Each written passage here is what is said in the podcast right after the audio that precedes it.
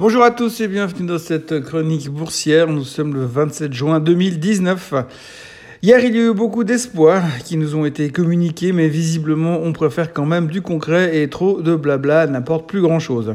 Tout d'abord, il y a eu Steve Mnuchin, le secrétaire du Trésor américain, qui, avait, qui a déclaré qu'il était confiant sur le fait que les Chinois et le président Trump allaient trouver une solution et qu'au lendemain du G20, les négociations allaient reprendre.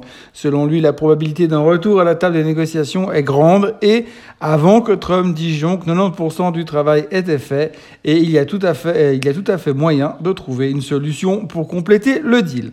Dans un premier temps, le marché a aimé, mais dans un deuxième temps, le marché s'est dit que ça fait longtemps que l'on fonctionne sur la théorie et qu'il serait bon de passer à la pratique pour une fois. Sans compter que le G20 commence demain et qu'il n'y a pas non plus de raison de prendre plus de risques que ça à l'aube du week-end et des vacances, sachant que lorsqu'on en saura plus, ça sera samedi soir. Il n'y a donc pas de raison de se gâcher le brunch du dimanche avec des anticipations pour lundi. Dans cet esprit-là, le marché n'a rien fait, sauf sur les semi-conducteurs qui repartaient comme en 40, mais pour des raisons différentes. C'était juste à cause des chiffres de Micron et des déclarations positives qui allaient avec.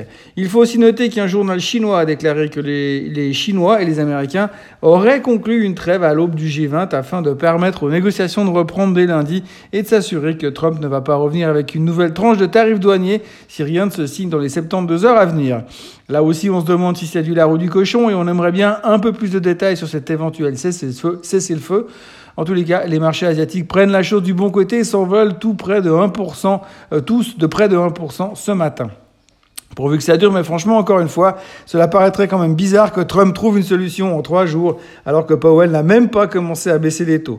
D'ailleurs, à ce propos, Trump a encore répété hier que Powell devrait baisser les taux, et que s'il voulait, il pourrait virer Powell, bien que personne ne sache comment il pourrait faire ce tour de magie. Et puis, le président a aussi laissé entendre que Draghi devrait prendre la tête de la Fed parce que lui, il veut mettre en place plus de stimulus, je cite. Trump a aussi qualifié la politique de la Banque centrale de totalement insensé. En résumé, hier, euh, c'était beaucoup de blabla accompagné de beaucoup de scepticisme et le marché n'a rien fait. On aimerait un peu de concret, de solide et de réel pour recommencer à se concentrer sur la vraie vie des marchés et pas sur celle de Trump et Xi Jinping. Il faut reconnaître que c'est marrant, mais pas trop longtemps, pas trop longtemps non plus. Pendant ce temps, l'or est à 1410 et semble avoir perdu un peu de son rythme, euh, bien que tout espoir n'est pas perdu et que le métal jaune pourrait revivre lundi matin.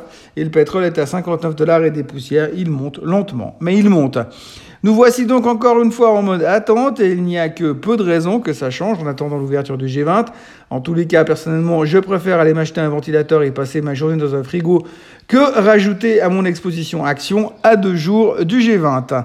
Pour les nouvelles du jour, ça reste très très mince et très concentré autour de la thématique G20 Trade Deal Trump Xi Trade Meeting et mis à part ça, euh, mis à part Macron qui ne veut pas réduire la participation du gouvernement dans Renault au contraire de ce qu'avait dit son ministre de l'économie Bruno Le Maire, et Apple qui a investi 100 millions dans une boîte d'écran au Japon, et Bayer qui a créé une task force pour lutter contre les procès Monsanto, tout tourne autour des attentes du G20 et du cirque qui va avec. Après plus de 13 ans de cette chronique boursière, je dois dire que rarement je n'ai eu autant rien à dire et je vous jure que j'essaye. Mais la force, mais la force est de constater que ça en devient déprimant. Je ne vais donc pas insister plus longtemps. Côté chiffres économiques, nous aurons le GDP aux USA ainsi que les jobless claims et puis c'est tout. Les futurs sont en hausse de 0,3% et, et vivement la semaine prochaine. Je vous souhaite une excellente journée sous le ventilateur et à demain.